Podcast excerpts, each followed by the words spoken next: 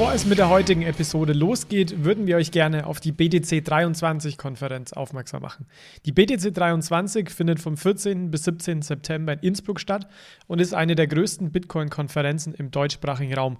2022 waren mehr als 800 Teilnehmer vor Ort und es gab 45 Talks, unter anderem mit Michael Saylor. Ich selbst werde auch als Speaker vor Ort sein und Bitcoin Fiat and Rock'n'Roll ist Partner des Events. Mit dem Code BFRR23 bekommt ihr 5% Rabatt auf das Konferenzticket. Mehr Informationen findet ihr in den Show Notes. Hallo zusammen und herzlich willkommen zu einer neuen Episode von Bitcoin, Fiat und Rock'n'Roll. Ja, wir sind heute wieder äh, zusammen, äh, diesmal wieder in einer Gruppe, nicht zur News-Episode, aber dennoch sind wir zu dritt. Das ist der Alex, der Michi und ich. Hallo zusammen. Hallo. Servus. Und ich freue mich heute mit euch äh, gemeinsam ein Update zu den vergangenen CFI-Pleiten im Crypto-Space zu geben. Ja, was war das nochmal?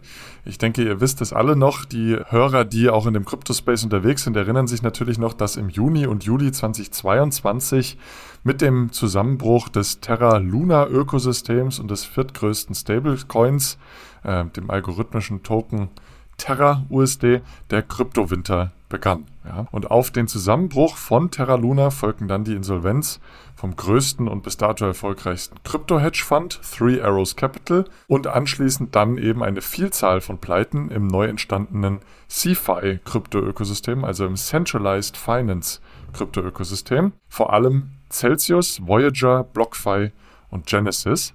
Das waren vor allem Krypto-Lending-Plattformen, die also sehr erfolgreich Milliarden an Kryptowährungen von Retail-Kunden einsammelten. Die verliehen diese Kryptos dann und zahlten den Anlegern zum Teil sehr, sehr hohe Zinsen.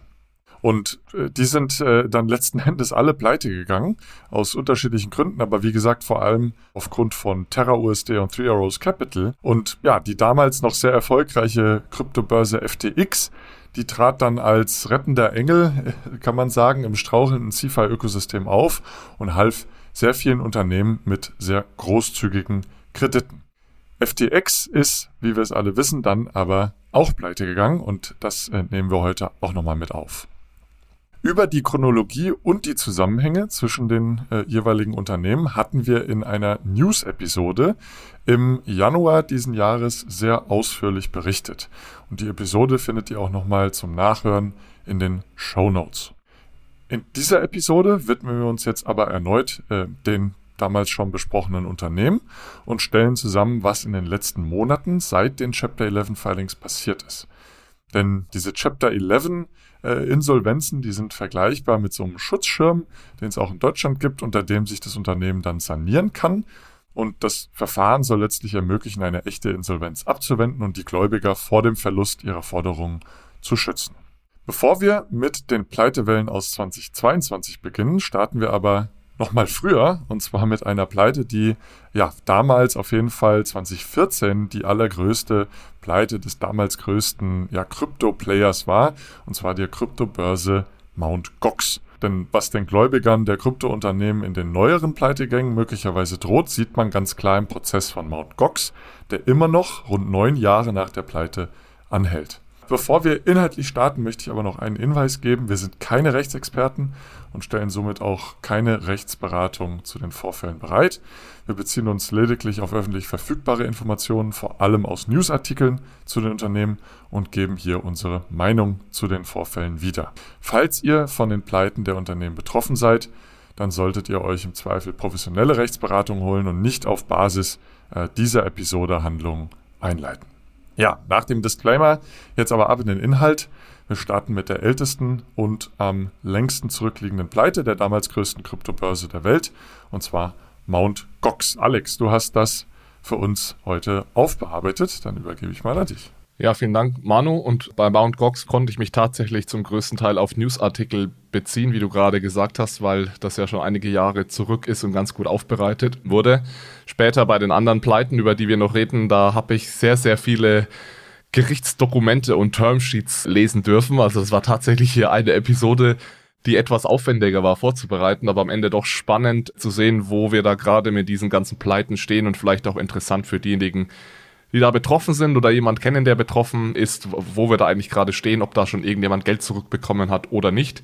Ein Beispiel dafür, dass es durchaus einige Jahre dauern kann, bis Geld zurückkommt, ist tatsächlich Mount Gox und es wirkt so, als sei das lange her und alles abgewickelt, aber es gibt tatsächlich auch sehr, sehr konkrete aktuelle News aus dem April 2023, dass diese Sache also noch gar nicht vorbei ist, aber dazu kommen wir gleich. Ich fange mal, mal von vorne an. Wir starten jetzt eben mal mit Mount Gox, um, wie Manu gerade gesagt hast, hat ein Gefühl dafür zu bekommen, was es eigentlich bedeuten kann, wie lange sowas dauern kann, bis solche Fälle aufgearbeitet sind. Mt. Gox war eine Kryptobörse, die erste große Kryptobörse, würde ich sagen, mit Sitz in Japan, in Tokio. Die wurde 2010 gegründet und diese Börse hat Anfang 2014 tatsächlich 70 Prozent aller Bitcoin-Transaktionen weltweit abgewickelt. Als sie dann plötzlich in dem Moment den Betrieb einstellen musste, nachdem bekannt wurde, dass Hunderttausende von Bitcoins im Wert von damals schon hunderten Millionen US-Dollar ja, verloren gegangen sind oder gestohlen wurden das heißt, im Februar 2014 hat Mt. Gox dann den Handel eingestellt, die Webseite geschlossen und Gläubigerschutz beantragt. Jetzt ist es so, dass es in Japan dieses Chapter 11 nicht, nicht gibt. Da, da, funktioniert das alles ein bisschen anders, was auch sicherlich ein Grund dafür ist, dass das Ganze etwas länger gedauert hat und komplizierter war. Also man musste da tatsächlich dann teilweise Formulare ausfüllen, die nur auf Japanisch zur Verfügung standen und so. Also es hat sicherlich nicht einfacher gemacht. Es wurde dann im April 2014 damit begonnen, das Unternehmen abzuwickeln. Einige Bitcoins wurden auch wiederentdeckt, aber die Gründe im Endeffekt für das Verschwinden dieser Bitcoins sind auch bis heute nicht so 100% geklärt. Ja, also zu welchem Teil das dann Diebstahl war, Betrug, Missmanagement oder eben eine Kombination aus Ganzen. Das war in dem Moment dann noch nicht zu 100% geklärt. Ja, auf jeden Fall ist es so, dass die Suche nach diesen vermissten Bitcoins dann relativ äh, zügig begann. Es wurden dann später Hacker für den Diebstahl verantwortlich gemacht, was vor allem möglich war, weil diese Börse keine sonderlich gute Governance hatte. Also da herrschten damals noch andere Standards, als es heute jetzt bei den ja teilweise auch regulierten und lizenzierten Börsen der Fall ist. Wobei man das durchaus auch zu FTX sagen kann, dass die Governance mehr schlecht war. Deswegen habe ich ja gerade extra noch gesagt, bei den regulierten und lizenzierten Börsen heute. Also das ist ein guter Punkt, Michi. Es ist tatsächlich so, dass es heute natürlich Börsen gibt und FTX ist da wahrscheinlich, da kommen wir gleich noch dazu, das, das, das perfekte Beispiel, die, wenn überhaupt, so gut funktionieren wie, wie Mt. Gox. Also es wurde da nach einigen Jahren immer klarer, dass dann, oder beziehungsweise im Jahr 2015 schon, dass da scheinbar die Bitcoins einfach gestohlen wurden von Mt. Gox aus einer Hot Wallet. Im August 2015 wurde dann auch der CEO festgenommen. Also ist auch nochmal interessant, das werden wir bei einem anderen Fall später auch nochmal sehen, dass es durchaus ein Jahr oder länger dauern kann bis dann die CEOs oder die Verantwortlichen dieser Unternehmen festgenommen wurden. Hier war es jetzt dann eineinhalb Jahre, nachdem die Website und die, diese, dieser Dienst offline gegangen sind, wurde der CEO wegen Betrug, Veruntreuung, Manipulation des Computersystems und so weiter verhaftet. Und erst 2019 wurde er zu einer Haftstrafe verurteilt von 30 Monaten dann. Also es hat wirklich noch viele Jahre gedauert. Ist vielleicht auch so ein Stück weit ein Hint darauf, wie lange es jetzt bei jemandem wie Sam Bankman-Fried oder äh, Alex Mashinsky, also von Celsius und Sam Bankman-Fried von, von FTX dauern kann, bis da tatsächlich mal Haftstrafen ausgesprochen werden. Im Jahr 2021, das war ganze sieben Jahre nach der Pleite, kam es dann zu einer Einigung mit dem Insolvenzverwalter. Es sollten dann bis zu 90 Prozent der verbliebenen Bitcoins an die Gläubiger ausgezahlt werden. Also sieben Jahre. Das heißt, die Pleiten jetzt, äh, die, die neueren Pleiten, die sind alle in den letzten ein bis zwei Jahren passiert. Das heißt, es kann dann durchaus sein, dass wir hier noch sechs Jahre warten müssen, bis dann die Gläubiger entschädigt werden. Ja, am 6. April 2023, also jetzt sind wir tatsächlich gar nicht mal so weit in der Vergangenheit, ähm, gab Mt. Gox dann bekannt, dass die Frist für die Einreichung von Schadensersatzansprüchen abgelaufen ist. Und es soll jetzt tatsächlich im Oktober 2023 sollen die Auszahlungen beginnen. Also es sind tatsächlich noch gar keine Auszahlungen getätigt worden. Das soll jetzt passieren am Ende dieses Jahres. Es geht um 142.000 Bitcoin. Das sind über 4 Milliarden US-Dollar an Wert. Es geht auch um 143.000 Bitcoin Cash, ist ja klar, weil seit 2014 gab es da eine Fork und natürlich gibt es da jetzt Bitcoin Cash und Bitcoin und alle möglichen anderen Forks. Mal so zum Vergleich, Michael Saylor hält gut 150.000 Bitcoin, also so ungefähr das Vermögen, das Bitcoin-Vermögen von Michael Saylor wird dann jetzt hier ausgezahlt ab Oktober 2031. Insgesamt wurden damals rund 750.000 Bitcoin gestohlen, also der Großteil ist tatsächlich weg. Ja, es ist natürlich so ein bisschen die Frage, was, was kann man daraus jetzt für die anderen Fälle, die wir heute noch diskutieren werden, lernen. Meine persönliche Meinung ist, dass es nicht ganz so lange dauern wird bei jetzt den Celsius und FX. Es ist Wissen Vorteil, dass diese Fälle eher sich in den USA oder in Europa abspielen. Also ich habe es gerade schon erwähnt, die japanischen Gerichte und dadurch, dass dann Dokumente teilweise nur auf Japanisch vorlagen und so, das hat die Sache nicht einfacher gemacht. Es ist jetzt ein bisschen einfacher, an diese Dokumente ranzukommen. Und was natürlich auch noch ein interessanter Aspekt ist, diese ganze Sache war, und das gilt jetzt auch für diese neueren Fälle, das ist so eine Art gezwungener Hodl. Das heißt, man hat natürlich keine Chance als Betroffener, seine Bitcoins auszubezahlen. Und es kann durchaus sein, dass also viele dieser Gläubiger, die jetzt dann vielleicht ihren, ihre ein, zwei Bitcoins wieder zurückbekommen, am Ende in US-Dollar gemessen da sogar positiv rausgehen, weil es macht natürlich einen Unterschied, ob ich jetzt meine 10 Bitcoins in 2014 verkauft hätte, wenn ich Zugriff darauf gehabt hätte, oder jetzt heute zwei oder drei Bitcoins zurückbekomme, die deutlich mehr wert sind als 10 Bitcoins damals. Also es kann sogar sein, dass dann viele sogar Geld verdienen am Ende. Naja, ob das die unruhigen Nächte wert war, bin ich mir nicht sicher. Die haben ja Tränen und geschwitzt. Ja, und der, der Zuwachs hätte natürlich sehr viel größer sein können, hätte man dann doch alles gehalten. Also klar, du hast gesagt, 90% der verbliebenen Bitcoins werden ausgezahlt, aber ähm, ja, 150.000 von 750.000 gestohlenen sind nur verbliebend. Also das ist ja wirklich nur ein kleiner Anteil. Ne? Ja, das war mal so der, der Einstieg für, für heute. Mount Gox. Äh, erste, große, erste große Pleite. Weiß jetzt nicht, ob da sonderlich viele äh, Hörerinnen und Hörer betroffen sind. Also wenn ihr das seid, dann wart ihr tatsächlich äh, sehr, sehr, früh, früh dabei. Äh, dabei. Bei den nächsten Pleiten ist es, denke ich, so, dass schon mehrere unserer Hörerinnen und Hörer dann direkt oder indirekt auch betroffen waren oder das mitbekommen haben.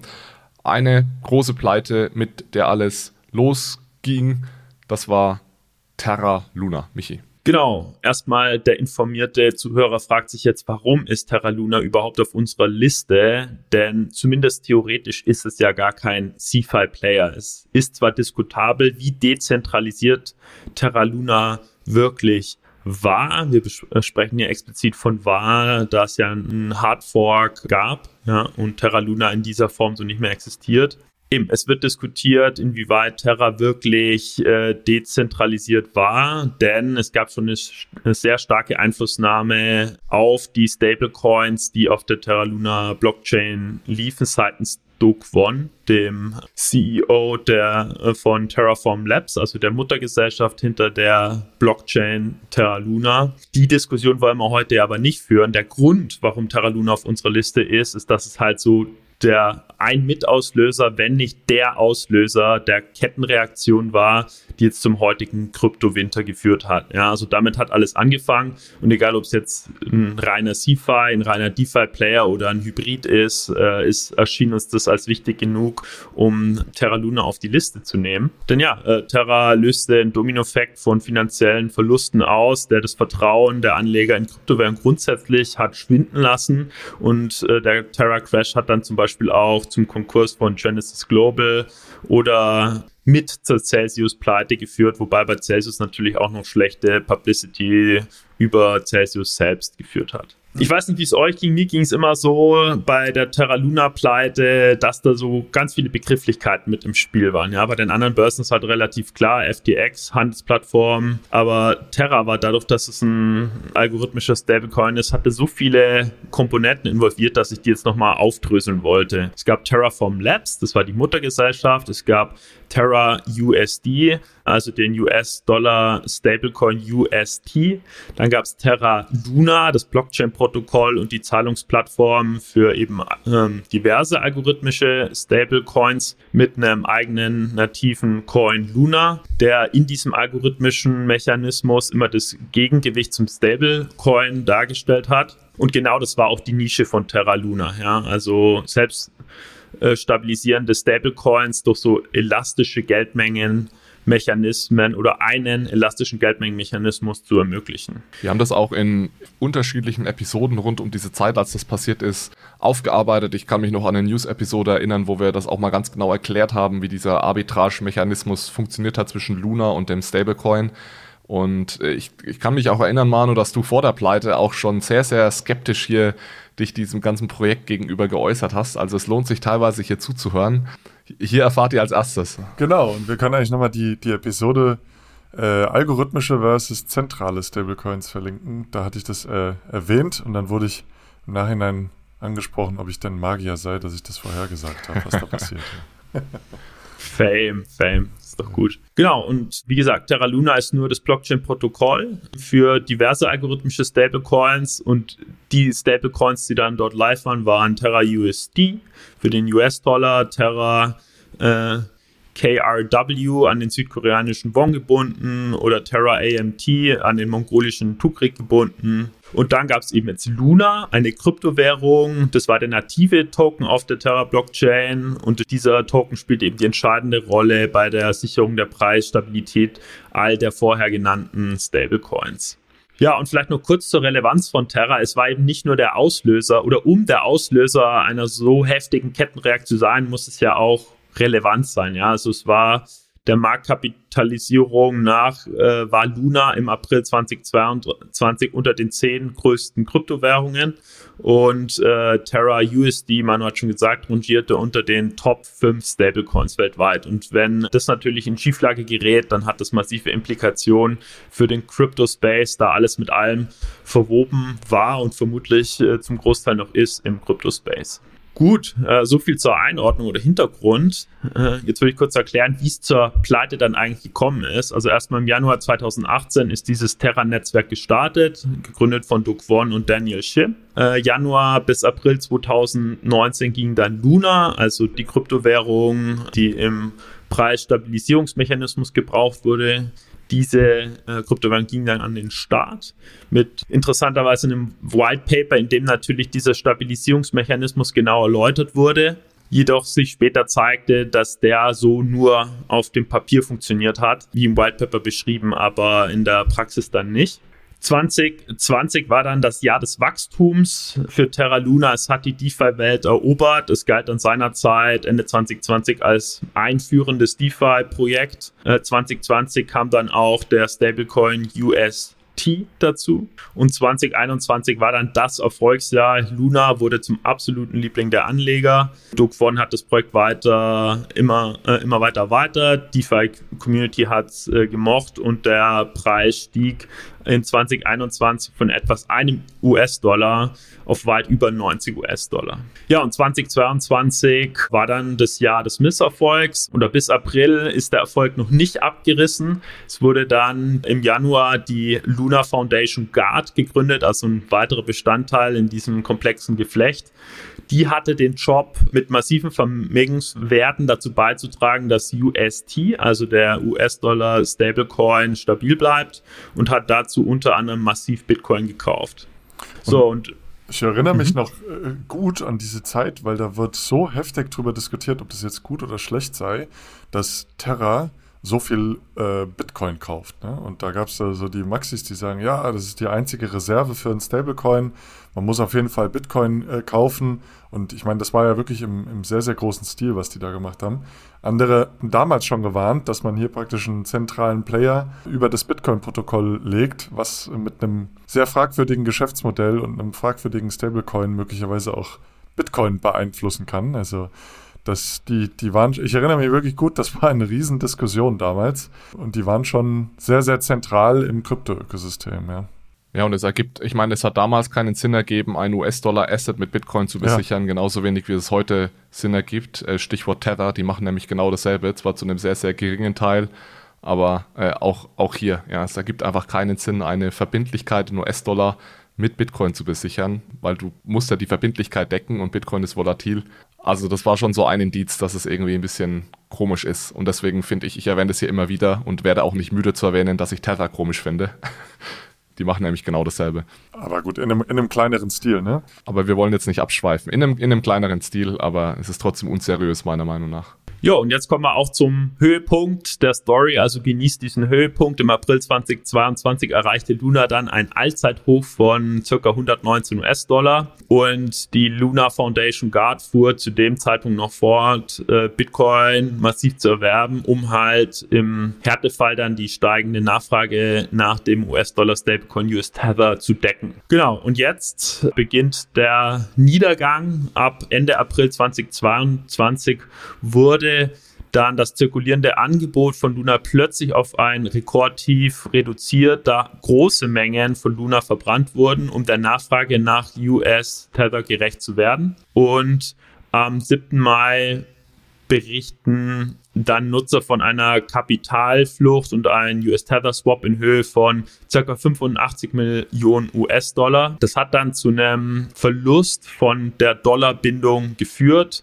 und der UST-Preis ist auf äh, 0,985 US-Dollar gefallen. Ja, und das ist natürlich das absolute Worst-Case-Szenario für einen Stablecoin, ja, die Preisbindung zum zugrunde liegenden Asset zu verlieren. Die Lunar Foundation hat dann auch reagiert, Bitcoin im Wert von 750 Millionen US-Dollar veräußert, um zu versuchen, die Bindung zum Dollarkurs wiederherzustellen. Das hat aber nicht geklappt und die Krise hat sich ausgeweitet. Das Anchor-Protokoll, dessen Job eben war, diese Preisbindung aufrechtzuerhalten, hat dann äh, Probleme verzeichnet und die US-Dollar-Bindung ist ja auf den Preis zu 0,35 US-Dollar eingebrochen. Ja, also das Ziel ist ein US-Dollar und es ist dann auf bis 0,35 US-Dollar gefallen. Ja, es gab dann Verkaufsdruck von UST und eine massive Hyperinflation von Luna. All das hat dazu geführt, dass Mitte Mai 2022 Duke One die Terra-Blockchain gestoppt hat und große Börsen den Handel mit Luna aussetzen. Es gibt auch eine ganz tolle Erklärung äh, dazu, das werden wir euch gerne verlinken. Und nach der Pleite wurde dann bei Blocks 7.790.000 beschlossen, ja, einen Hardfork zu machen, um das Projekt zu retten. Ganz viele Mitglieder der Community verließen Terra, was dann nochmal zu einem Verlust von etwa 28 Milliarden US-Dollar geführt hat. Ende Mai 2020 wurde Terra 2.0 gestartet. Die alte Blockchain wird jetzt unter dem Namen Terra Classic äh, fortgesetzt. Und dieser Vorschlag eines Hard Forks wurde interessanterweise nur mit 65,5 Prozent aller Stimmen akzeptiert. Also anscheinend haben auch zu dem Zeitpunkt noch Investoren an Terra Luna geglaubt. Ja, es besteht bis heute weiterhin Unklarheit darüber, ob Terra jeweils wieder an diese früheren Folge anknüpfen kann. Ich glaube, die Community ist sich inzwischen einig, dass algorithmische Stablecoins ein fragwürdiges Konzept sind. Es gibt natürlich eine Klage der SEC, denn dieser Plan von Doug Vaughn und Terraform verursachte Verluste von mindestens 40 Milliarden US-Dollar an Marktwert. Und äh, Duke Vaughn selber ist halt als Person total gescheitert. Er wurde im März diesen Jahres äh, an dem Flughafen festgesetzt und ja, ist halt jetzt wegen milliardenschweren Betrugs in einem Gerichtsverfahren. Und das Tragische an der Geschichte ist, dass Millionen von Kleinanlegern enorme Verluste erlitten haben und wirklich teures Lehrgeld bezahlt haben, hier im Umgang mit algorithmischen Stablecoins. Und genau noch dazu, ich glaube, nicht nur der algorithmische Stable, ich meine, das war natürlich das Herz dieses Ökosystems, aber ich erinnere mich noch gut, das war wirklich ein riesiges DeFi-Ökosystem, was sehr, sehr erfolgreich lief. Ne? Also es hat, äh, die Plattform hatte extrem niedrige Transaktionskosten, war recht skalierbar ähm, und äh, wenn man sich DeFi anschaut, lief natürlich viel auf im Ethereum-Ökosystem, aber dann eben auch glaube, neben der Binance Chain war auch Terra Luna wirklich einer der größten DeFi-Ökosysteme. Und all das aufgebaut, wie du sagst, auf dem Stablecoin, ist dann komplett zusammengebrochen. Und da sind nicht nur durch den Verlust im Stablecoin und im Luna, sondern auch mit den ganzen Finanzprodukten, die auf dem Protokoll aufgebaut sind, natürlich alle Vermögenspreise komplett zusammengebrochen. Ja, genau, sind halt auch die, die größten äh, Projekte im Terra-Ökosystem sind dann halt in andere Netzwerke, wie insbesondere Polygon, abgewandert und die kommen auch nicht mehr zurück. Es geht ja nicht nur um den Wert der Kryptowährungen oder Luna oder des Stablecoins UST, sondern halt auch wie lebhaft das äh, Ökosystem rund um diese Tokens ist und das ist halt total eingebrochen. Ja. Also ich glaube auch nicht, dass da jetzt neue Projekte groß starten. Vielleicht zum Abschluss noch eine Frage, die sich jetzt äh, alle stellen. Ja, wie bekomme ich jetzt meine Gelder wieder? Zumindest zum Teil. Da sehe ich so vier Optionen. Eine ist, auf die Ausschüttungen von Terra 2.0 zu warten. Es gibt nämlich durchaus so eine Art Recovery Plan, wie äh, Luna-Besitzer, die mehr als 1000 Luna hatten und diese nicht verkaufen, dann über einen Auszahlungsplan mittels Terra 2.0 entschädigt werden. Und es gibt auch Bemühungen, die verbleibenden Vermögenswerte der Luna Foundation Guard äh, heranzuziehen, um halt Terra-Investoren zu entschädigen. Ja. Da ist die Aussage Luna Foundation Guard, dass aufgrund der drohenden oder laufenden Rechtsstreitigkeiten diese Vermögenswerte angefroren sind, aber dann mit äh, dem Abschluss der jeweiligen Rechtsstreitigkeiten die zunehmend angezapft werden.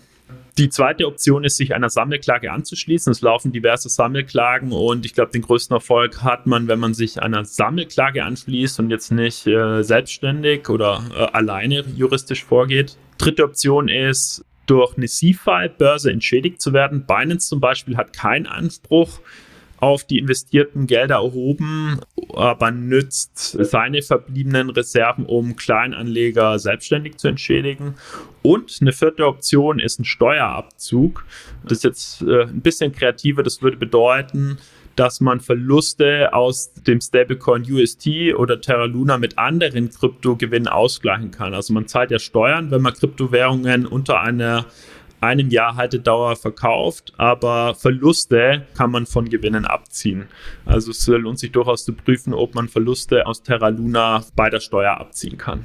Gut, so viel zum Auslöser des Kryptowinters und damit schlage ich vor, ziehen wir eins weiter. Genau, vielen Dank für den inhaltlichen Überblick, auch nochmal zu der Historie. Ist auf jeden Fall sehr, sehr spannend, weil es eben so zentral ist und dann zu so vielen weiteren Pleiten geführt hat. Dann erstmal auch äh, zu Three Arrows Capital, zu diesem Hedgefonds, den stellen wir jetzt heute nicht vor. Aber die beiden Pleiten zusammen haben dann doch einiges ausgelöst, nämlich auch unter anderem die Pleite von Celsius. Und Alex, da hast du dich nochmal dran gesetzt und das besser aufgearbeitet, oder? Genau, Celsius äh, war so die erste größere Pleite dann von, oder die erste große Pleite von einem Lending-Anbieter. Celsius Network äh, war eine Finanzplattform für Kryptowährungen, die es also Nutzern ermöglicht hat, Kryptowährungen zu leihen, zu verleihen, zu verwahren auch. Haben, wurde sehr intensiv von, von Retail-Kunden genutzt. Da gab es ein Earn-Programm, wo dann also viele Retail-Kunden ihre Kryptowährungen reingelegt haben, da sehr attraktive Zinsen bekommen haben. Celsius hat diese Kryptowährung genommen, hat sie verliehen und hat dafür eben recht attraktive Zinssätze bezahlt. Die Plattform war auch echt groß, hatte in der Spitze 1,7 Millionen Kunden. Es war jetzt also kein absoluter Nischenanbieter. Ja, und dann ist es am 12. Juni 2022 dazu gekommen, dass plötzlich Abhebungen eingefroren wurden, wobei so plötzlich war es gar nicht. Es gab da in den Wochen vorher auch schon die ein oder anderen Gerüchte. Es wurde dann damals gesagt, ja, vor allem aufgrund dann der Terra Luna Geschichte und den äh, Nachwirkungen, dass eben aufgrund der extremen Marktbedingungen jetzt Abhebungen erstmal nicht mehr möglich sind und das hat natürlich dann noch mehr die ja, Gerüchte genährt, dass die Plattform eventuell insolvent sein könnte. Das Unternehmen hat damals dann auch keinen Zeitplan irgendwie äh, bekannt gegeben, ab wann man wieder abheben könnte. Und es hat dann auch nur in Anführungszeichen vier Wochen gedauert, bis dann das Chapter 11 Verfahren, das Manu vorhin schon erwähnt hat, begonnen wurde. Das heißt, man hat sich dann unter Gläubigerschutz begeben. Das war am 13. Juli 2022 bei einem Gericht in New York. Chapter 11 nochmal ganz kurz bedeutet im Endeffekt, dass man versucht, das Business aufrecht zu erhalten und äh, bestmöglich die Rückzahlung der, der Gläubiger zu ermöglichen. Es ist da so, dass die besicherten Gläubiger immer Vorrang haben vor den unbesicherten Gläubigern und das war hier bei Celsius vor allem eine große Diskussion, inwieweit diejenigen, die entweder nur das reine Custody-Programm nutzten im Vergleich zu die, die das Earn-Programm nutzten, jetzt besichert oder unbesichert sind. Äh, Celsius ist erstmal reingegangen damit, dass sie sagen, alle sind unbesichert und dann wurde aber relativ hart dafür gekämpft, dass diejenigen, die Celsius also nur als Custodian genutzt haben, dass die eigentlich besichert sein sollten, weil es ist ja die Aufgabe von Celsius als Custodian einfach nur deine Kryptowährung zu verwahren, während du im Earn-Programm natürlich äh, ja zustimmst, dass die Kryptowährungen verliehen werden. Ja, und es, es wurde dann auch am 7. Dezember 2022 bestätigt, dass 600.000 Nutzer tatsächlich ungesicherte Nutzer sind. Ich weiß jetzt gar nicht mehr, wie viele Nutzer das dann insgesamt waren von diesen 1,7 Millionen. Aber ja, dann war auf jeden Fall so, dass nicht alle Nutzer bei Celsius besichert sind und das wird dann jetzt auch eine wichtige Rolle spielen bei den Auszahlungen, äh, wer dann wie schnell sein Geld bekommt. Da komme ich gleich nochmal dazu. Es ist dann am 14. Juli 2022 bekannt geworden, also einen Tag nach dem Chapter 11 Verfahren, nach dem Start des Chapter 11 Verfahrens, dass es ein Loch von 1,3 Milliarden US-Dollar in der Bilanz von Celsius gab. Ja, und da wurde dann auch zum ersten Mal bekannt, wie, wie schlimm, wie groß das Ausmaß wirklich ist. Es hat dann relativ lange gedauert, fast ein Jahr, bis es dann klar wurde, wie es weitergeht mit Celsius. Am 25. Mai 2023 hat sich dann nach einem längeren Bieterprozess ein Konsortium aus Investoren durchgesetzt, die die Assets von Celsius übernehmen. Äh, witzigerweise ist das, der Name dieses Konsortiums Fahrenheit, also passt ganz gut zu Celsius. Diese Firma Fahrenheit besteht aus unterschiedlichen Investoren, also da ist zum Beispiel Arrington Capital mit drin, die US äh, Bitcoin Corporation, der ehemalige Algorand-CEO Steven Kokinos. Und den Plan stelle ich euch ganz kurz mal vor. Also wie soll es jetzt weitergehen mit Celsius? Diese, diese Fahrenheit-Investoren übernehmen das jetzt. Die setzen eine neue Firma auf die also die Assets von Celsius übernimmt. Welche Assets sind das? Also da gibt es so ein paar DeFi-Assets, natürlich die ganzen liquiden Kryptowährungen, die es noch gibt. Das Kreditportfolio, das ja teilweise relativ lange Laufzeiten hat, gibt es noch. Es gibt ein Portfolio aus äh, VC-Investments und äh, darf man auch nicht vergessen, Celsius hat auch ein Mining-Business, das auch noch läuft und jetzt wieder anläuft. Was Celsius nicht mehr hat, vielleicht wissen das auch einige noch, Celsius war auch der Besitzer von GK8, das ist eine israelische Firma, die Custody Technology so als Software as a Service anbietet. Die wurden aber schon vor einigen Monaten von äh, Galaxy Digital übernommen. Ja, was passiert jetzt ähm, dann mit Fahrenheit? Was Fahrenheit macht, und das äh, finde ich relativ spannend ist, dass Warnheit im Endeffekt jetzt eine neue Firma gründet. Diese Firma hat natürlich Anteile und diese Anteile werden jetzt äh, ausgezahlt oder ausgegeben an die Schuldner. Also vor allem diejenigen, die damals an dem Earn-Programm teilgenommen haben und jetzt eben erstmal als unbesicherte Schuldner gelten und deswegen nicht ausbezahlt werden. Die bekommen jetzt im Endeffekt Anteile an dieser neuen Firma, behalten Aktien und zwar 100% dieser Aktien werden an die Schuldner ausbezahlt. Es wird ein bisschen, es kommt ein bisschen zu einer Dilution, weil natürlich dieses Management-Team von Fahrenheit auch eine Fee erhält. Es soll sogar so sein, dass diese Anteile handelbar gemacht werden sollen. Also man versucht, die auf einer Börse zu listen. Da war die Nasdaq im Gespräch oder auch die Abu Dhabi Securities Exchange. Falls das nicht klappt, sollen dann zumindest Möglichkeit geschaffen werden, diese Shares OTC zu handeln. Also für all diejenigen, die jetzt betroffen sind, ihr werdet das sicherlich äh, mitbekommen durch regelmäßige Post, die bei euch ins Haus flattert. Es kann sein, dass ihr jetzt bald Aktienanteile bekommt und die dann auch tatsächlich handeln und verkaufen könnt. Und dann könnt ihr euch entscheiden, ob ihr dann bis zum Ende abwarten wollt, bis ihr dann eventuell Entschädigungen bekommt, ähnlich wie es jetzt nach, bei Mount Gox nach sieben Jahren der Fall war oder ob ihr, oder länger, mehr als sieben Jahren sogar, oder ob ihr sagen wollt, ich verkaufe meine Shares lieber direkt, musst du natürlich äh, Verluste in Kauf nehmen, große Verluste, aber habt dafür dann äh, wieder Liquidität. Ähm, das finde ich eigentlich eine ganz faire und spannende Art und Weise, das zu lösen. Ja, dieses Management-Team ähm, wird, natürlich auch kompensiert. Also insgesamt kostet das natürlich Celsius Geld, also nicht nur die Gerichtskosten, die Kosten des Insolvenzverwalters der letzten Jahre haben da natürlich auch schon ein, ein ordentliches Loch in die verbliebenen Assets gefressen.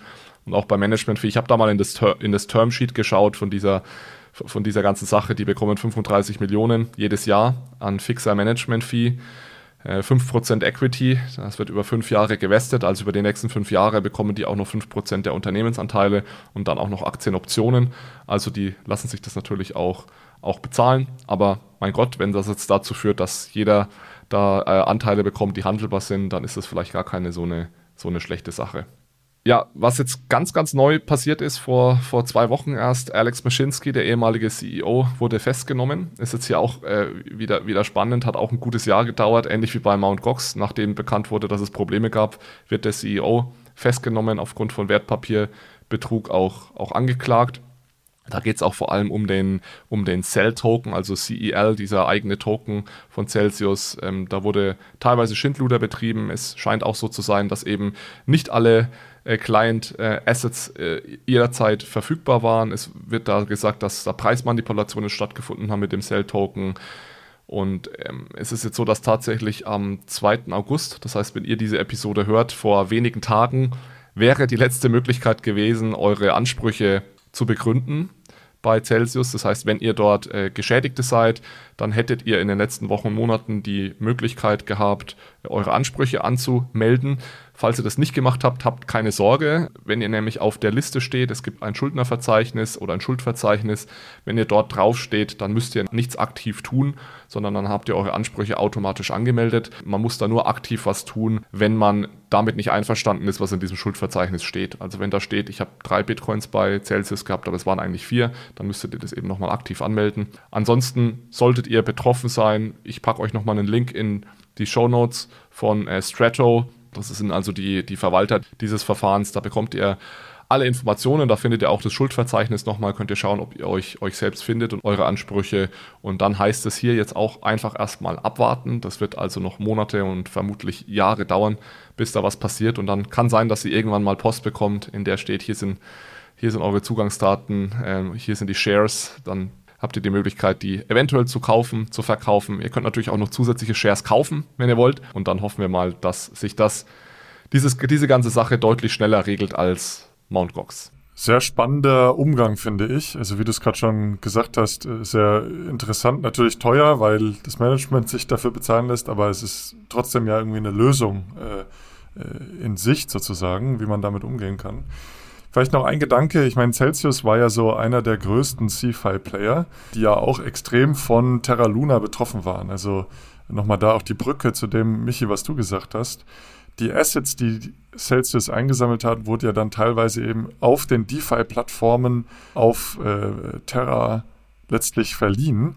So kommen dann wieder die Zusammenhänge. Ne? Und äh, da kriegt man natürlich, da kann man nichts mehr rausholen. Also die, die Preise sind komplett abgesunken, die sind, die sind weg, die Assets. Trotzdem ermöglicht ja diese äh, Aktienoption oder die, die, die Option, die Aktien zu bekommen an dem neuen ähm, Unternehmen, was die Anteile hält, dass diese Anteile im Zweifel ja auch nochmal steigen, wenn doch wieder was ausgezahlt werden kann in der Zukunft. Ne? Ja, danke, dass du das nochmal erwähnst, äh, Manu. Ich glaube, das ist ganz wichtig und steht auch so heute ein Stück weit über allem, äh, wie interconnected dieser Space ist und dass da wirklich eine Pleite dann andere mit reinreißt. Und hier war es tatsächlich so, dass Celsius eben über das Anchor-Protokoll wie viele andere äh, damals äh, eben die, die, diese 20 Prozent, die es ja, glaube ich, gab, abgreifen ja. wollte. Und äh, nachdem das dann alles unterging, hatten die plötzlich dann ja ein Loch, Loch in ihrer Bilanz. Und das werden wir später, glaube ich, hier mit FTX und BlockFi auch nochmal sehen, welche Zusammenhänge es da gibt. Aber Manu, vielleicht geht es dann jetzt mal an dich. Ich weiß nicht, ob du direkt Blockfile machen willst. Die sind ja sehr ähnlich wie Celsius oder erst mit Voyager anfangen willst. Aber dann äh, gebe ich mal an dich weiter. Ja, fangen wir doch mit Blockfile an. Ähm, also ein weiterer CFI-Player im Bereich Crypto-Lending, ähm, so wie es ähm, eben auch Celsius war. Kryptos äh, vom Kunden angeworben, äh, angenommen hat dann denen natürlich sehr hohe Zinsen gezahlt. Nicht ganz so hohe wie bei dem Enker-Protokoll von 20 Prozent, aber die Zinsen, die waren damals schon sehr, sehr hoch. Und man darf nicht vergessen, das war ja alles noch in einer sehr, sehr niedrigen Zinsphase. Ja? Also in einem Umfeld, wo es gar keine Zinsen gab. Im Jahr 2021 und Jahr 2022 bevor dann die Pleitewelle losging. Ja, der Kryptosektor, der warb eben hier damit, wir, wir zahlen euch noch Zinsen, ja, gebt uns eure Kryptos, wir sind die besseren Banken. Also gerade der CEO von Celsius, der war da ja sehr, sehr stark unterwegs und immer gesagt, Banken sind eure Feinde, wir sind eure Freunde, ja, also mit massivem Marketing verbunden. Und auch BlockFi hat eben hier sehr hohe Zinsen äh, gezahlt und dann diese Kryptos weiterverliehen. BlockFi hatte vor allem ein sehr, sehr großes Exposure gegenüber Three Arrows Capital, was letztlich der Hedgefonds war, den ich anfangs schon erwähnt hatte, der auch durch die Pleite von dem Terra-Ökosystem oder dem Zusammenbruch vom Terra-DeFi-Ökosystem so krass betroffen war und dann auch pleite gegangen ist. Also BlockFi, vor allem Exposure zu 3AC, zu Three Arrows Capital ähm, und kam dann äh, in der CFI-Krise im Sommer in Zahlungsschwierigkeiten und bekam dann von FTX einen Kredit in Höhe von 400 Millionen US-Dollar. Da war äh, meines Erachtens auch eine Übernahme im Gespräch, aber letzten Endes ist es ähm, dann auf den Kredit äh, aus, hinausgelaufen. Ja, mein Gefühl war auch, Manu, und sorry, falls ich dir dann jetzt zuvorkomme, dass im Endeffekt, als dann rauskam, und da sind wir wieder bei der Interconnectedness, als dann rauskam, dass FTX pleite geht, war dann auch klar, dass äh, BlockFi äh, nicht überleben kann, weil dann einfach diese Liquidität, dieser Rettungsschirm, der versprochen wurde, nicht, nicht da war am Ende. Ganz genau, ja. BlockFi wurde dann entsprechend von FTX erstmal zumindest gerettet, ja, ähm, ist dann aber später doch auch pleite gegangen.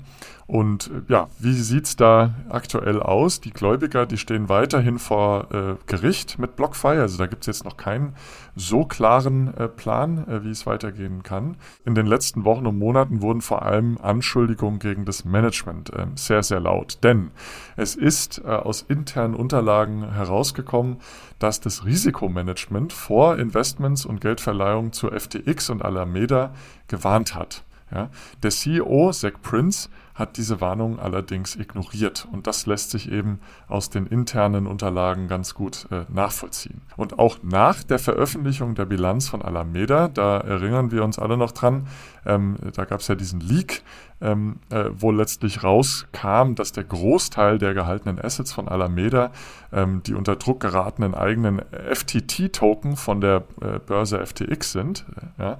Und äh, auch ja, nach der Veröffentlichung der Bilanz hätte der CEO weiter auf die Geschäftspartner FTX und Alameda gesetzt.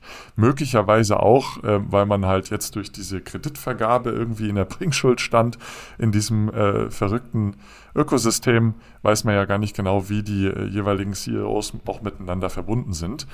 Aber letzten Endes, ja, ähm, die Gelder sind dann äh, weiter geflossen. Und zum Zeitpunkt der Pleite von FTX hatte BlockFi dann letztlich ausstehende Schulden in Höhe von 1,2 Milliarden US-Dollar, äh, die dann natürlich auch ähm, ja, durch den Ausfall oder durch die Pleite von FTX ähm, äh, alle at risk äh, waren.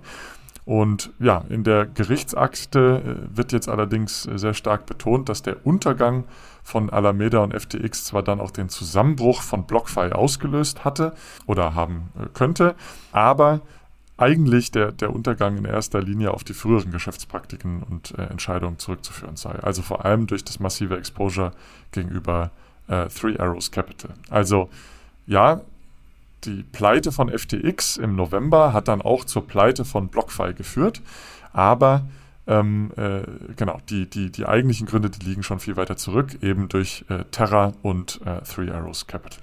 Wenn du jetzt mal so Alex Mashinsky, den CEO von Celsius, und Zach Prince, den CEO von BlockFi, vergleichst, mein Gefühl war immer so, dass bei Alex Mashinsky ist es ja, deutlich, ich will jetzt nicht sagen offensichtlich, weil wir, wir wissen es ja noch nicht, aber es ist deutlich, scheint es mir deutlich wahrscheinlicher, dass er einfach da echt shady Business betrieben hat und auch kein integrer Geschäftsmann ist, ja, da hatten sie mit ihrem eigenen Token, den sie dann im, im Preis gepumpt haben, bisschen vergleichbar mit dem FTT-Token und so, da kam mir irgendwie BlockFi immer so ein Stück weit seriöser vor. Jetzt hast du natürlich gesagt, dass auch, auch da Anschuldigungen jetzt im Raum stehen, aber mein Gefühl war immer, dass es da eher um ja, schlechte, vielleicht so ein Stück weit schlechte Governance, schlechtes Risk-Management war, aber dass da jetzt nicht aktiv irgendwelche undurchsichtigen Geschäfte betrieben wurden.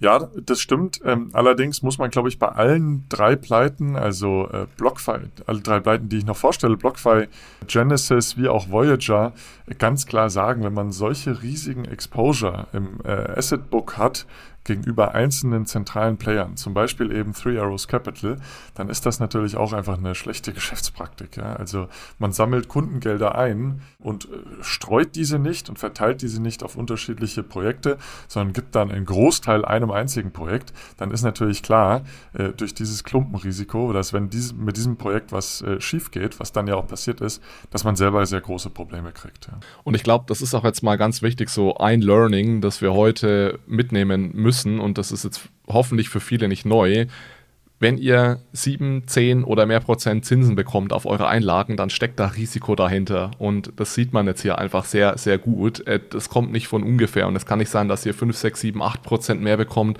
als ihr das auf eine Staatsanleihe zum Beispiel bekommt, auf eine US-Staatsanleihe, ohne dass ihr da auch zusätzliches Risiko eingeht. Und ich, ich glaube, es hilft da jetzt auch mal im Nachhinein da nochmal drauf zu schauen, wo kam da das Risiko eigentlich her. Und hier ist es jetzt zum Beispiel sehr hohes Klumpenrisiko. Und ich meine, Three Arrows Capital, die haben mit dem Geld ja auch nicht äh, US-Staatsanleihen gekauft, sondern die haben ja wiederum mit diesem Geld sehr, sehr riskante äh, Dinge getan. Vor allem Terra, ja. Äh, Im Terra-Ökosystem, DeFi äh, und so weiter. Ja. Anchor-Protokoll. Genau, genau. Also in 99,99% der Fälle stimmt der Satz There is no free lunch. Zinsen kommen mit, mit, mit Risiken, gehen mit hohe Zinsen, gehen mit hohen Risiken einher. Und das sollten wir uns einfach immer wieder bewusst machen. Ja, zuletzt gab es aber gute Neuigkeiten für Kunden, die äh, die Kryptos einfach nur von BlockFi verwahrt haben lassen. Alex, du hast ja auch schon einen Unterschied gemacht. Es gab nämlich auch hier die Möglichkeit, die Assets einfach zu verwahren oder dann ja, in so ein Earn-Programm zu gehen, in so ein Yield-Programm, um die äh, Kryptos dann letztlich zu verleihen. Und im Mai entschied dann ein Gericht, also Mai diesen Jahres entschied dann ein Gericht, dass die Gelder, die auf normalen, nicht zinstragenden Wallets lagen, nicht Teil der Konkursmasse seien und die Kunden insofern rund 300 Millionen US-Dollar ausgezahlt bekommen sollen. Und diejenigen Kunden, die allerdings zinstragende Wallets hielten, die müssten sich dem Risiko bewusst gewesen sein, sagt das Gericht. Und diese Gelder fallen insofern in die Insolvenzmasse. Und das sind äh, rund 375 Millionen US-Dollar, die somit at risk sozusagen sind. Ein weiteres Update gab es im März diesen Jahres noch. Die Silvergate Bank hatte damals ihr Silvergate Exchange Network geschlossen. Da hatte sie zumindest 10 Millionen äh, noch rausbekommen aus diesem Silvergate Exchange Network, was natürlich dann auch an die Gläubiger ausgezahlt werden kann. Und ja, die letzte Meldung, die ich äh, zu BlockFi noch habe, ist, ja, dass äh, vor Gericht also auch stark kritisiert wurde, wie viele schlechte Entscheidungen nach der Pleite letztlich getroffen wurden, also letzten Endes von den Insolvenzverwaltern.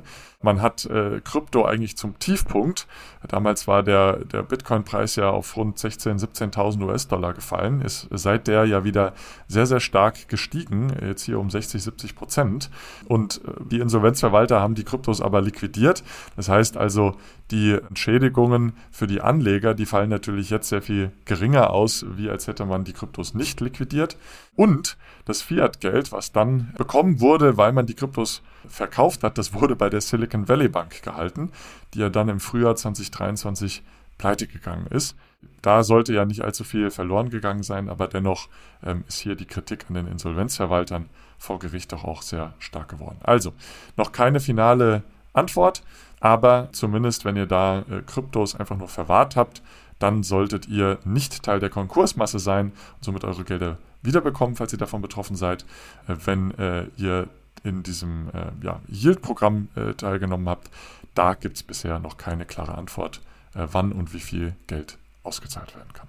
Ja, und jetzt vielleicht ganz kurz, nachdem wir jetzt die Landing, die zwei großen CFI-Landing-Anbieter abgeschlossen haben, seitdem ist der CFI Landing Markt auch tot, meinem Gefühl nach. Also es gab da nichts mehr, was seitdem kam. Äh, vielleicht gibt es da kleinere Nischenanbieter, die ich jetzt nicht kenne.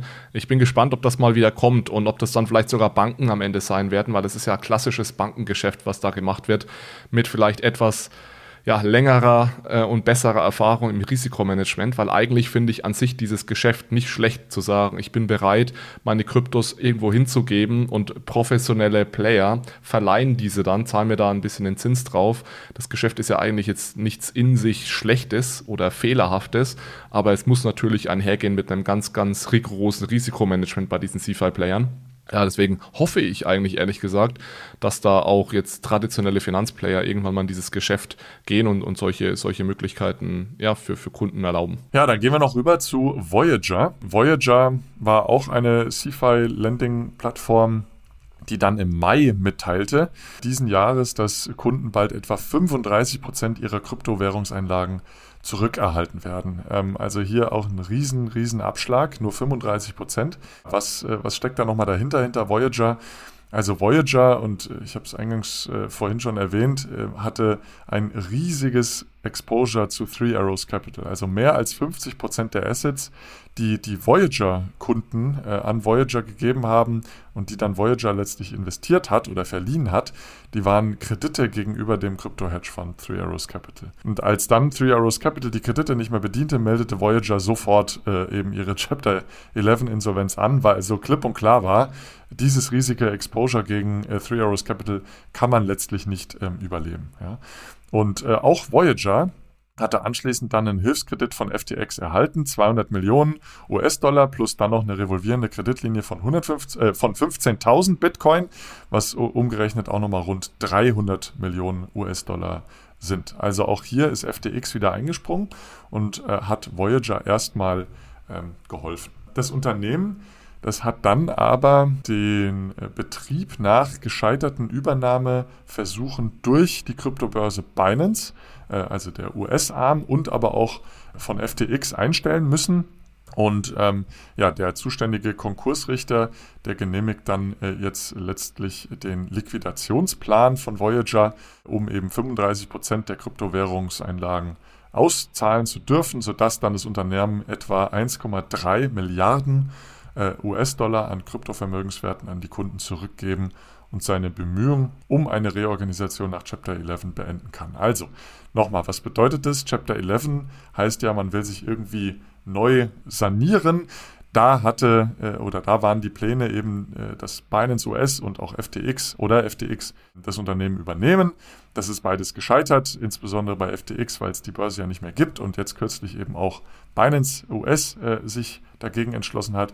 Und somit haben wir jetzt gesagt, wir beenden diese Chapter 11 Phase und gehen wirklich pleite und zahlen 35 Prozent, also 1,3 Milliarden US-Dollar an die Kunden aus die Übernahme äh, von, von FTX, die ist natürlich gescheitert, weil FTX im November selber implodierte und äh, Binance ist dann am 25. April mit dem Angebot von 1,3 Milliarden US-Dollar äh, ausgestiegen, eben wegen der feindseligen und unsicheren regulatorischen Klima in Amerika. So ein Zitat. Man hatte damals gehofft, durch den Deal eine Rückzahlungsquote auf rund 73 Prozent zu erlangen. Jetzt sind es nur 35 Prozent. Also dadurch, dass die Übernahmen gescheitert sind, bluten hier sicherlich die Anleger. Falls ihr davon betroffen äh, seid, mein Beileid. Das ist also jetzt nicht so schön, eben nur 35 Prozent äh, seines Vermögens wieder letztlich zurückzubekommen. Äh, es gibt aber noch eine letzte Hoffnung ähm, für die Voyager-Kunden, denn diese Rückerstattung, die hängen weitestgehend vom Ausgang ähm, eines Rechtsstreits mit FTX ab. Und zwar versucht hier Voyager letztlich die rund 450 Millionen US-Dollar an Darlehensrückzahlungen äh, über sogenannte Clawbacks äh, zurückzufordern, bevor FTX dann in Konkurs ging. Also andersrum, so muss ich es glaube ich erklären. FTX hatte ja den Kredit äh, gegeben, rund 500 äh, Millionen US-Dollar. Und jetzt gibt es in Amerika diese Clawback-Möglichkeiten, dass man letzten Endes von pleitegegangenen Unternehmen ähm, die Kredite, die kurz davor vergeben wurden, wieder zurückziehen kann und zurückfordert. Und somit wäre dann das Geld, was FTX an Voyager gegeben hat, ähm, wieder bei FTX, könnte an die FTX-Gläubiger ausgezahlt werden und nicht an die Voyager-Gläubiger. Aber sollte Voyager hier jetzt den Rechtsstreit mit FTX im vollen Umfang gewinnen, würde laut den Gerichtsunterlagen die erwartete Rückzahlung auf ähm, ja, rund 64 Prozent steigen. Also das ist so die letzte Hoffnung noch. Man befindet sich eben noch im Rechtsstreit mit ähm, FTX, um die Rückzahlung hier nochmal substanziell zu erhöhen von 35 auf äh, rund äh, 64 Prozent. Ja, das mal so als Überblick zu Voyager und dann habe ich zuletzt noch ein äh, Update zu Genesis mitgebracht. Da gehen wir auch nochmal ganz schnell durch. Also, äh, vor ein paar Wochen kam erst eine neue Headline dass ähm, Gemini, das ist also die Kryptobörse von den Winkelfoss-Brüdern, die Digital Currency Group verklagt und zwar auf 1,3 Milliarden US-Dollar. Die Digital Currency Group, das ist eine Holding, die letztlich auch der Genesis gehört. Und wir hatten über die Chronologie und die Zusammenhänge zwischen äh, Gemini und Genesis auch bereits ausführlich in der äh, News-Episode im Juli damals berichtet. Bereits damals hatten die Winkelfoss-Gründer angekündigt, DCG und den CEO Barry Silbert zu verklagen, was jetzt letztlich passiert ist. Ja. Und ähm, ja, Gemini hatte den, äh, der DCG und dem CEO Anfang Juli diesen Jahres dann ein finales Angebot gemacht, die Konflikte außerbörslich zu regeln. Das Ganze äh, passiert dann immer über Twitter.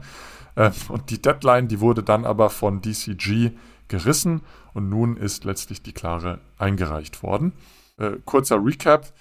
Gemini, das ist die Kryptobörse von den Winkelfoss-Brüdern. Die hatten eben auch ein Anlageprodukt namens Earn, die den Kunden 7,4% pro Jahr für das Ausleihen von Kryptowährungen äh, geboten hat.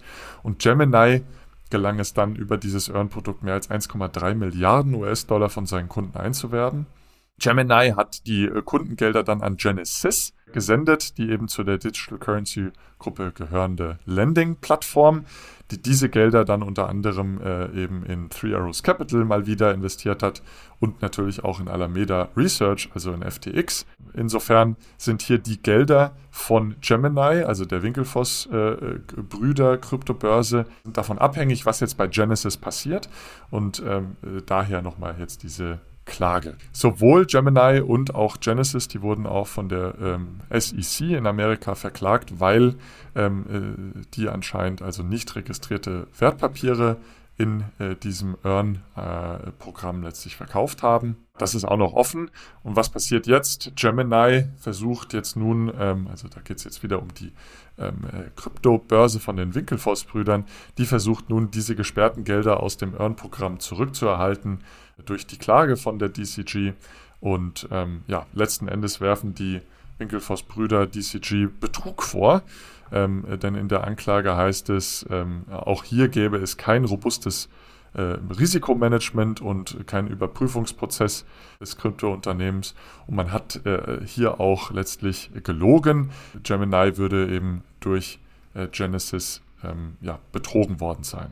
Und selbst als Genesis dann massiv zahlungsunfähig war und ein Milliardenloch in seiner Bilanz versteckte, ähm, äh, hat dann Gemini weiterhin sein Earn-Produkt fortführen äh, wollen und hat dann also hier die, wurde durch die Genesis-Kollegen und die Genesis-Unternehmensführung hier getäuscht und betrogen. Also leider bisher auch hier noch kein Ergebnis, aber ähm, wir sind gespannt, was aus der Anklage der Winkelfoss-Brüder letztlich wird. DCG streitet alles ab, auch der CEO Barry Silbert streitet alles ab, ähm, will keinen Betrug gemacht haben, sondern sagt, das lief alles gut und richtig, aber äh, das ist also noch im Flux und da sind wir gespannt, was dabei rumkommt. So, und wenn euch jetzt nach Gemini, Genesis, Voyager und so weiter noch nicht schwindlig geworden ist, dann haben wir noch ein letztes Schmankerl für euch. Einen Namen, den ihr alle kennt, der heute auch schon öfters gefallen ist. Wir wollten als letztes dann auch nochmal FTX hier mit reinnehmen. Wir haben hier mehrmals öfters und relativ detailliert schon über FTX berichtet, aber Michi, ich würde nochmal an dich abgeben für einen kurzen Rundown, was bei FTX genau passiert ist und dann vor allem, wo wir da heute eigentlich stehen. Genau, erstmal nochmal, was ist FTX überhaupt? Es ist die ehemals zweitgrößte Handelsplattform im äh, Crypto-Space, aber seit 11. November 2022 in einem Insolvenzverfahren. FTX ist in Antigua und äh, Barbuda registriert und hat den Hauptsitz auf den Bahamas. Also allein das klingt schon sehr exotisch. Was zum Erfolg beigetragen hat, ist äh, ein breites Produktangebot mit Derivaten, Optionen, tokenisierten Aktien, fremdfinanzierten Token. Und bis zur Pleite oder zumindest bis zum Start des Insolvenzverfahrens hatte FTX ein Saubermann-Image. Also gerade der Ex-CEO äh, Sam Bankman Fried ja, hat sich wie so als die Saubermann-Figur des Crypto-Spaces dargestellt, äh, mit Politikern zusammengearbeitet und minimal invasiv lobbyiert. Und er hatte halt auch ein Retter-Image, weil er bei äh, den vorgenannten Pleiten äh, mindestens versucht hat oder es sogar getan hat, eben in Schieflage geratenen Unternehmen zu helfen oder sie gar zu kaufen. Das Geschäftsmodell war einfach Provision für Transaktionen, also wie die meisten Handelsplattformen erhielt halt auch FTX für jede Transaktion eine Provision. Spannend an, am Niedergang von FTX ist die Geschwindigkeit. Das Ganze ist in unter zehn Tagen passiert. Gestartet hat es am 2. November 2022. Da äh, kam raus über Coindays, dass Alameda Research, also die affiliiertes Handelsunternehmen, in Schwierigkeiten steckt. Ja, wir haben äh, im Detail in äh, mehreren Episoden die Chronologie hier erläutert. Deswegen mache ich jetzt nur schnell ein Rundown. Ergebnis ja, dieses Leaks der Bilanz von Alameda Research war, dass Alameda Research eng mit FTX verflochten ist und die umstrittenen FTT-Tokens äh, von FTX in der Bilanz hat. Am 6. November hat sich dann Binance CEO CZ über Twitter geäußert, dass er die Absicht hat, alle äh, FTT-Token abzustoßen, die äh, Binance eben besitzt. Und äh, das hat dann zu einem Start oder zu dem Start massiver Abhebungen bei FTX geführt. Ähm, am 8. November hat sich dann CC äh, nochmal überlegt, äh, unter Vorbehalt natürlich äh, FTX zu erwerben, um die Liquiditätsengpässe zu beheben und die Marktanteile, also die Position als Nummer 1 und den Kryptobörsen auszubauen. Hat es dann aber einen Tag später am 9. November zurückgegeben. Wahrscheinlich hat dann eine ultra intensive Due Diligence, also Prüfung von FTX, soweit es überhaupt möglich war, ergeben, dass äh, mit Kundengeldern bei FTX äh, fehlerhaft umgegangen worden ist. Genau, es kam auf jeden Fall nicht zur Übernahme und am 10. November, also wiederum einen Tag, äh, war es dann auch schon geschehen. FTX hat zusammen mit Alameda Research und 130 Tochterunternehmen Insolvenz angemeldet. Ich kann mich an diese Woche noch ganz gut erinnern. Ich habe genau, ich gebe ja mal einmal im Jahr an der Universität in St. Gallen einen Kurs zum Thema Blockchain und, und Geld. Das war genau diese Woche, äh, also geblockt in einer Woche, 8., 9., 10. November. Da haben wir immer morgen erstmal eine Stunde Zeit genommen, um drüber zu reden, was eigentlich am letzten Tag, die, über die letzte Nacht wieder Neues passiert ist. Ähm, das war schon echt verrückt, wie schnell, wie schnell das damals ging. Genau, an der Stelle werden wir dann nochmal die äh, Episode verlinken, in der wir auch über FTX äh, gesprochen hatten, äh, sowie ein ganz interessantes Dossier, in dem der Case aufbereitet ist. Spannend für heute ist jetzt natürlich, was nach der Pleite passiert ist. FTX arbeitet intensiv an einem Neustart, also auch hier wird jetzt der Geschäftsbetrieb nicht eingestellt. Das Unternehmen ist in einem Insolvenzverfahren und damit de facto operativ aktiv. Ein Grund dafür ist, dass Neustart als der beste Weg betrachtet wird, um den Gläubigern bestmögliche Rückzahlung ihrer ja, äh, Schulden zu ermöglichen. Und der neue CEO und Restrukturierungschef damit, also der hat ja quasi nichts anderes oder hauptsächlich ist er damit beschäftigt zu restrukturieren. John Ray hat damit begonnen, Gespräche mit äh, potenziellen Geldgebern zu führen, um das Unternehmen wieder auf Kurs zu bringen. Ein prominentes Beispiel ist Figure, das sich jedoch bisher nicht offiziell dazu geäußert hat. Und Entschädigungen derzeitiger FTX-Gläubiger finden potenziell in unterschiedlichen Wegen statt. Eins ist natürlich eine direkte Entschädigung aus verbliebenen Vermögenswerten. Zweiter Weg ist eine Beteiligung an der neu gestarteten äh, Kryptobörse, deren Namen noch in Findung ist, soll auf jeden Fall nicht den Namen FTX 2.0 bekommen oder eine Variation des ursprünglichen Namens, sondern wirklich eine neue Marke bekommen, um sich halt loszusagen von der verbrannten Marke FTX. Und äh, das ist relativ neu. Äh, seit dem 20. Juli gibt es nämlich eine beim US-Konkursgericht äh, eingereichte Klage an ehemalige Top-Führungskräfte. Und, und wenn diese Klage äh, positiv im Sinne der Schuldner ausgeht, dann könnte es Schadensersatz durch ehemalige Führungskräfte geben. Denn die FTX und eben John Ray als neuer CEO hat ehemalige Führungskräfte verklagt, um mehr als eine Milliarde US-Dollar an angeblich veruntreuten Geldern zurückzuerhalten ja, verklagt sind da die ehemalige Geschäftsführung von Alameda Research, also Caroline Allison, der FTX-Mitbegründer Gary Wang, der ehemalige äh, FTX-Chefentwickler Nishat Singh und natürlich Sam Bankman-Fried als Ex-CEO. Dieser Neustart von FTX ist für das zweite Quartal 2024 äh, geplant. Also im zweiten Quartal 2024 soll dieser Neustart abgeschlossen sein und quasi das Zielunternehmen den Zielzustand äh, erreicht haben. Ja, und äh, trotz all der Bemühungen, die ich genannt habe, also der Neustart, die Klage, äh, die Anklage von Ex-Führungskräftigen, also trotz dieser Bemühungen, die Lücke von 2 Milliarden US-Dollar in der Bilanz zurückzuführen, klafft halt immer noch eine beträchtliche Lücke in den Büchern von FTX, was darauf hindeutet, dass Kundengelder damals insbesondere durch wichtige Führungskräfte halt wirklich veruntreut wurden. Ja, also dass die für andere Zwecke ausgegeben wurden, wie Investitionen in Risikokapital für in, äh, Immobilien auf den Bahamas oder Spenden an gemeinnützige Organisationen oder Rettungen von anderen Kryptounternehmen. Genau, also im Fazit bleibt die Zukunft von FTX unsicher. Aber die Gespräche mit potenziellen Geldgebern äh, signalisieren einen Schritt in die richtige Richtung aus meiner Sicht, um das Unternehmen wieder auf Kurs zu bringen und zumindest langfristig und teilweise Kundengelder wieder zurückzuzahlen. Gut, Das war dann jetzt mal ein wilder Ritt durch die bei, ob er so wild war, weiß ich gar nicht. Ein, ein langer Ritt war es zumindest. Über eine Stunde haben wir jetzt über die zurückliegenden äh, Pleiten gesprochen. Wir haben angefangen bei Mount Gox, äh, über Terra Luna, dann jetzt bis am Ende zu FTX. Wir dachten, es ist mal spannend, das für euch zusammenzufassen. Ich hoffe, ihr habt da einen Mehrwert draus, vor allem, weil viele dieser Dinge sehr, sehr aktuell sind. Also selbst Mount Gox, was ja jetzt schon äh, ja, fast zehn Jahre zurückliegt, da geht es darum, dass Q4 diesen Jahres jetzt die Auszahlungen äh, starten sollen. Wir haben gesehen, dass bei Celsius vor kurzem erst der CEO festgenommen wurde, dass vor wenigen Tagen, wenn ihr das hier hört, die letzte Möglichkeit gewesen ist, seine Ansprüche kenntlich zu machen. Ähm, das ist äh, alles sehr, sehr, sehr, sehr real und sehr, sehr nahe. Ich denke, was wir vielleicht gelernt haben jetzt aus, oder hoffentlich gelernt haben, was wir mitnehmen können aus der Episode, ist, dass die Kryptoindustrie einfach eine sehr, sehr junge Industrie ist, mit nicht dem allerbesten Risikomanagement oft, Leiter. Für mich ist immer so ein ganz wichtiges Indiz.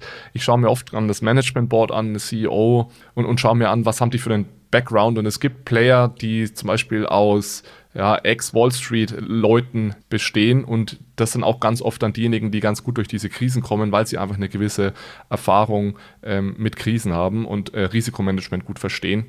Was auch auffällt, ist, dass so ein eigener Token, sei es jetzt der Cell-Token bei Celsius oder der FTT-Token bei FTX, oft dazu genutzt werden kann, ja, Marktmanipulationen zu tun. Das heißt, das kann man sich auch immer nochmal sehr kritisch ansehen. Braucht es wirklich diesen eigenen Token? Wer besitzt eigentlich wie viel dieses Tokens? Äh, das sind immer auch noch so ja, Indizien.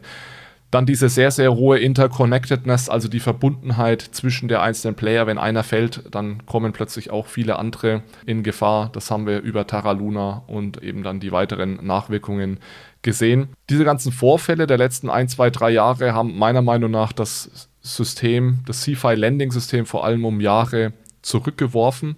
Es äh, habe es vorhin erwähnt, es gibt bis jetzt keinen Nachfolger für Celsius und BlockFi, obwohl die Geschäfte an sich jetzt eigentlich ja nicht nicht shady sind oder so, man muss es einfach ordentlich aufsetzen. Ja, und dann, ich glaube, was, was man sich auf jeden Fall merken sollte, ist oder hinter die Ohren schreiben sollte, hohe Zinsen gehen mit Risiko einher.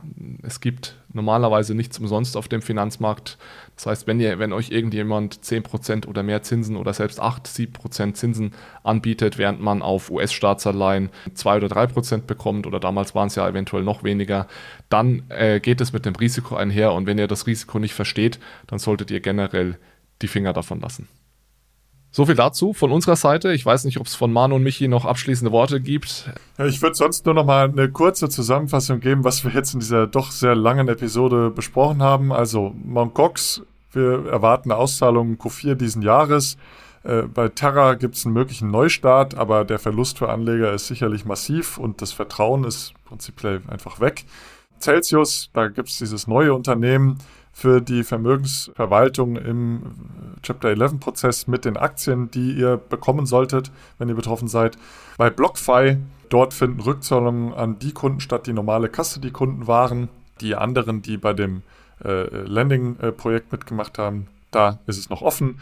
Voyager ist pleite, also raus aus der Chapter 11, rein in die Insolvenz, 35%, möglicherweise aber 65% durch den Gerichtsprozess mit FTX können noch ausgezahlt werden. Bei Genesis ist der Gerichtsprozess mit Gemini und DCG am Laufen, da muss man noch abwarten. Und bei FTX ist der Neustart geplant in Q2 24, aber die Verluste sind sicherlich natürlich auch sehr, sehr hoch. Das nochmal so als Zusammenfassung von all dem, was wir eben äh, dargestellt haben.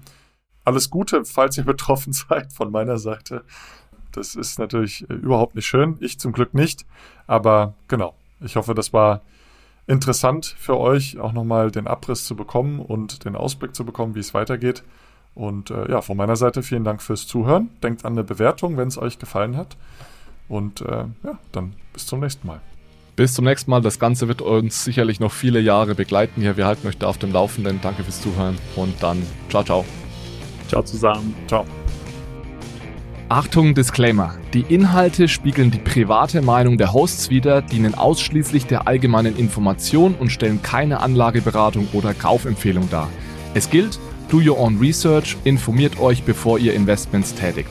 Das alles findet ihr auch auf unserer Website unter www.bfrr.de/disclaimer.